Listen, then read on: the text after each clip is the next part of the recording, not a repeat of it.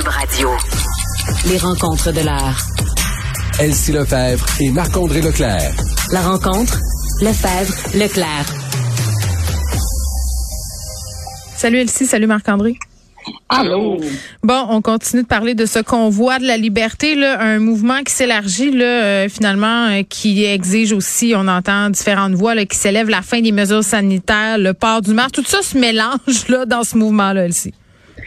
Ben oui, c'est ça. Donc euh, moi, je ne sais plus trop quoi penser de ça, parce que je me dis bon, les gens ont le droit, là, la liberté, puis bon, de manifester, on est en démocratie.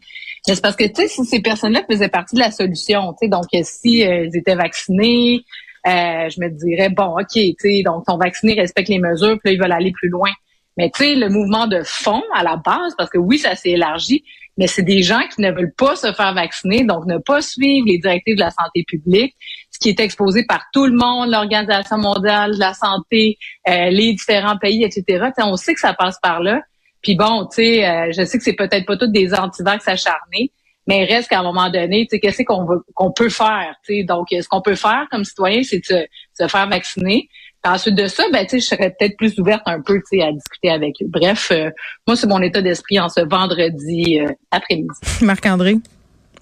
Ben effectivement, c'est vrai que présentement, les revendications sont rendues plus larges. Et, je veux dire, même dans la prémisse de départ sur les camionneurs euh, par rapport à l'obligation vaccinale pour traverser la frontière, je pense qu'il là-dessus, il peut quand même avoir un débat. Hein, parce qu'au Québec, on l'a eu le débat. On l'a eu sur les infirmières. Présentement, les infirmières, une infirmière non vaccinée peut soigner des gens. Fait que présentement, il y a des infirmières au Québec qui soignent des gens, mais bon, on leur demande du dépistage. Euh, les camionneurs, pendant presque deux ans, ils ont été aussi partie de nos anges gardiens, nous permettent d'avoir de la farine, d'avoir du papier de toilette dans, sur nos sur nos tablettes. Et là, du jour au lendemain, pas du jour au lendemain, parce que quand même, c'était c'était télécommandé depuis au moins la campagne. M. Trudeau l'avait dit. Et il a imposé la vaccination aux camionneurs. C'est juste que je pense que là-dessus, il pourrait avoir un débat. Il peut y avoir des gens pour, des gens mm. contre. C'est sûr qu'on est loin de là, Geneviève, comme tu l'as dit, parce que là, c'est toutes les revendications. Et là, c'est de voir un peu les répercussions. Tu sais, moi, j'ai mm. travaillé pendant dix ans sur la colline du Parlement. J'ai vu toutes toutes les manifestations de, sur tous les sujets, de toutes les formes. J'en ai vu de toutes les couleurs. Là, euh, c'est sûr qu'il y a des camions qui arrivent au centre-ville d'Ottawa euh, c'est sûr que ça va paralyser Centre-Ville, tout dépendamment du nombre mm. également. Mais également, ça va être quoi la fin de la sortie quand j'entends également des gens qui participent, des camionneurs entre autres, qui disent, ben d'autres, on est là jusqu'au temps que toutes les mesures soient levées. OK, mais c'est parce que, un, c'est pas M. Trudeau qui a le contrôle de l'ensemble des mesures au pays. Puis de deux, mais c'est pas demain matin que ça va arriver. Qu'est-ce qu'on fait? Ils vont se mettre dans les dans les stationnements de Walmart, comme comme les. C'est ça. Puis là, vous le savez, moi j'habite à Gatineau. Là. Moi là, de, ma maison à la colline du Parlement, c'est 10 kilomètres. Là. Fait que je suis pas, c'est dans ma cour. Là. Fait que là, il va se passer quoi là cette semaine? Parce que c'est pas long que le Parlement, puis alentour, puis l'autre côté, là, euh, Gatineau, qui est l'ancien hall, là, mm. c'est pas long que ça va jamais. Là. Puis ces ponts-là, puis tu sais, je veux dire, là, ça va avoir un impact sur la vie de tout le monde. Là. Si on décide de faire du camping, quoi, jusqu'en juin, euh, puis là également, c'est sûr que là, monsieur, monsieur O'Toole, lui, il est placé là-dedans parce que monsieur O'Toole, en début de semaine, il n'a pas été capable de se positionner comme il n'a jamais été capable de se positionner sur aucun enjeu. On n'est jamais capable de mm. connaître sa position. Puis là, ben là, ces députés, eux autres, ben, ils se sont amusés avec ceux qui sont qui veulent s'en débarrasser. Puis ils dit, nous autres, on va, on va décider de ta politique. Fait que là, il est coincé là-dedans.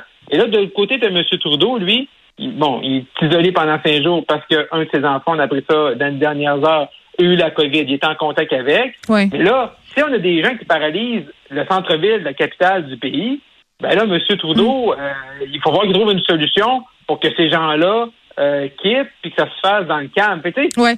Ben tantôt, tantôt, Marc-André, je parlais avec un spécialiste des mouvements de foule, quelqu'un retraité de la sûreté du Québec, puis je lui posais la question souvent, notamment au niveau euh, justement du côté logistique, mais aussi du au niveau des perceptions. C'est le fait justement que dans dans le camp de l'opposition, on appuie dans une certaine mesure le convoi de la liberté. Ça complique le travail des autorités et le travail de Justin Trudeau. Lui me disait, les corps de police sont pas politiques. Non, mais mais quand même, quand tu as les oppositions qui se place dans cette position-là, il me semble que ça complexifie les opérations.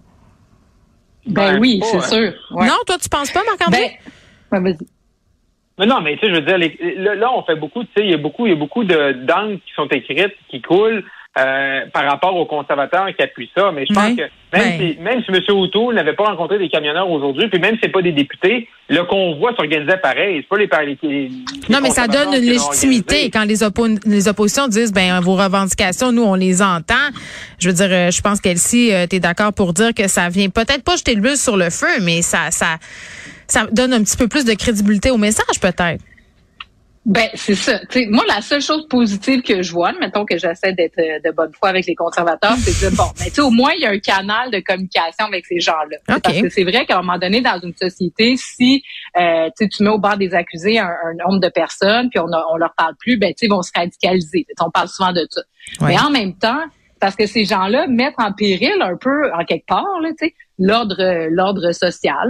Parce mm-hmm. que bon, qui a manifesté une fin de semaine, c'est correct. Fait que jusque là, ça va bien.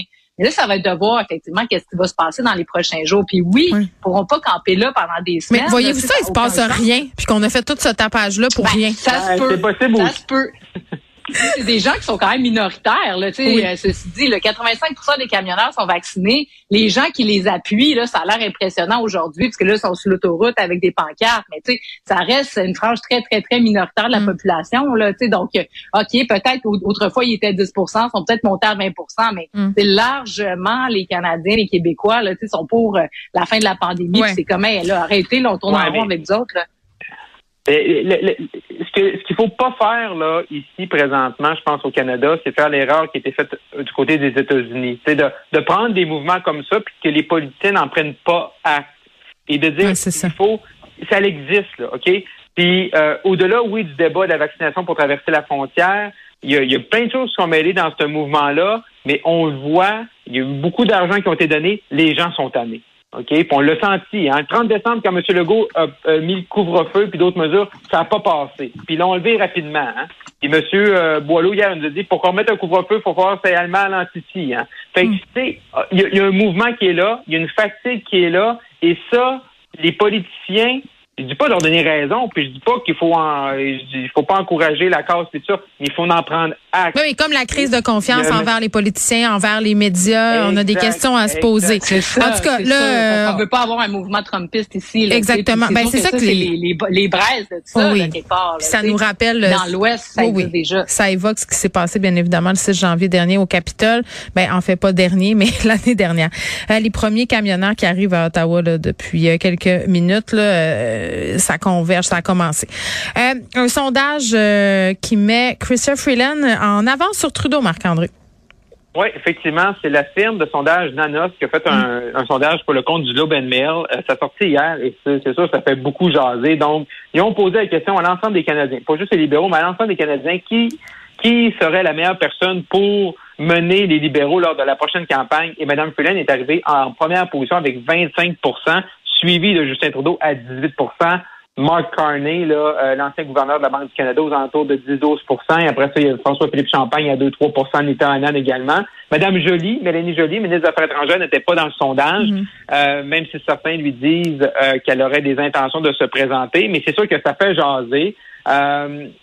moi, je pense pas que M. Trudeau va être encore très longtemps. On sent pas qu'il a vraiment le goût d'être là mais il a créé un peu une bébite là, en donnant beaucoup de responsabilités à Mme Freeland. Mm. Et là, un peu présentement, il se retrouve un peu là à avoir le, retour du boomerang parce que là, elle est plus populaire que lui. sais, En sortant en premier après la campagne en disant Mme Freeland est la vice-première ministre, c'est la ministre des Finances, je nomme pas tout de suite mon cabinet, mais elle est déjà là, en en mettant de l'avant surtout, on l'a vu cette semaine dans le dossier, euh, de la crise ukrainienne. Mm. Euh, fait là, présentement, il est victime de son succès. mais en même temps, est-ce qu'il installait euh, son prédécesseur, est-ce qu'il installait sa suite en sachant qu'il voulait pas peut-être continuer encore bien longtemps? Est-ce que ça se peut?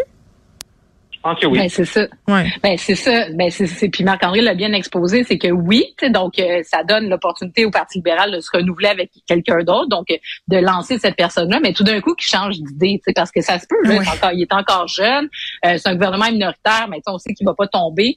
Donc là, tu sais, au sortir des élections, il est un peu fatigué. Bon, Mais peut-être que finalement, il va dire non, non, ben finalement, j'ai envie de rester. Puis là, ben le grenouillage a déjà commencé. Puis c'est sûr que un sondage comme celui-là, où on voit que Mme Freeland est en avance, ben les autres, euh, les autres concurrents, si on veut, ben vont s'activer eux aussi en coulisses parce qu'ils disent, OK, ouais, j'ai du retard à rattraper. Donc là, ils vont se mettre à faire le tour du Québec, tout ça. C'est sûr que la pandémie, à l'heure actuelle, anéantit un peu le travail de, de, de ces gens-là. Mais rapidement, cet été, là, bon, ça va être intéressant de regarder qui promène, qui fait des tournées du Canada, qui va dans les comtés, mm-hmm. qui fait des annonces avec les autres députés. Donc, euh, euh, M. Trudeau, ça peut être dangereux pour lui si jamais il décide de pas partir. Ou ça, ça va faire en sorte aussi que peut-être va pas déterminer le moment de son départ. Bon, le grenouillage, je pense que c'est le mot du jour. J'aime beaucoup ça. grenouillage. OK. Merci, euh, Marc-André. je le disais à Nicole Gibault tantôt qui habite dans ton coin. J'espère que tes commissions sont faites, hein, parce que la police qui dit éviter les déplacements inutiles, là, je pense que. Hein? Oui, il y aura pas de patinage sur le canal Rideau en fin de semaine. Il n'y aura pas de ah. dans le marché bail. Il n'y aura pas de visite euh, sur la colline du Parlement. Non, non. Bon, le, le, le, Parlement qui est assiégé, en guillemets, en ce moment par les camionneurs. On verra euh, la suite des choses. Peut-être qu'il se passera rien. Moi, je le souhaite que ça se passe euh, de façon pacifique. Merci à vous deux. À lundi. À lundi.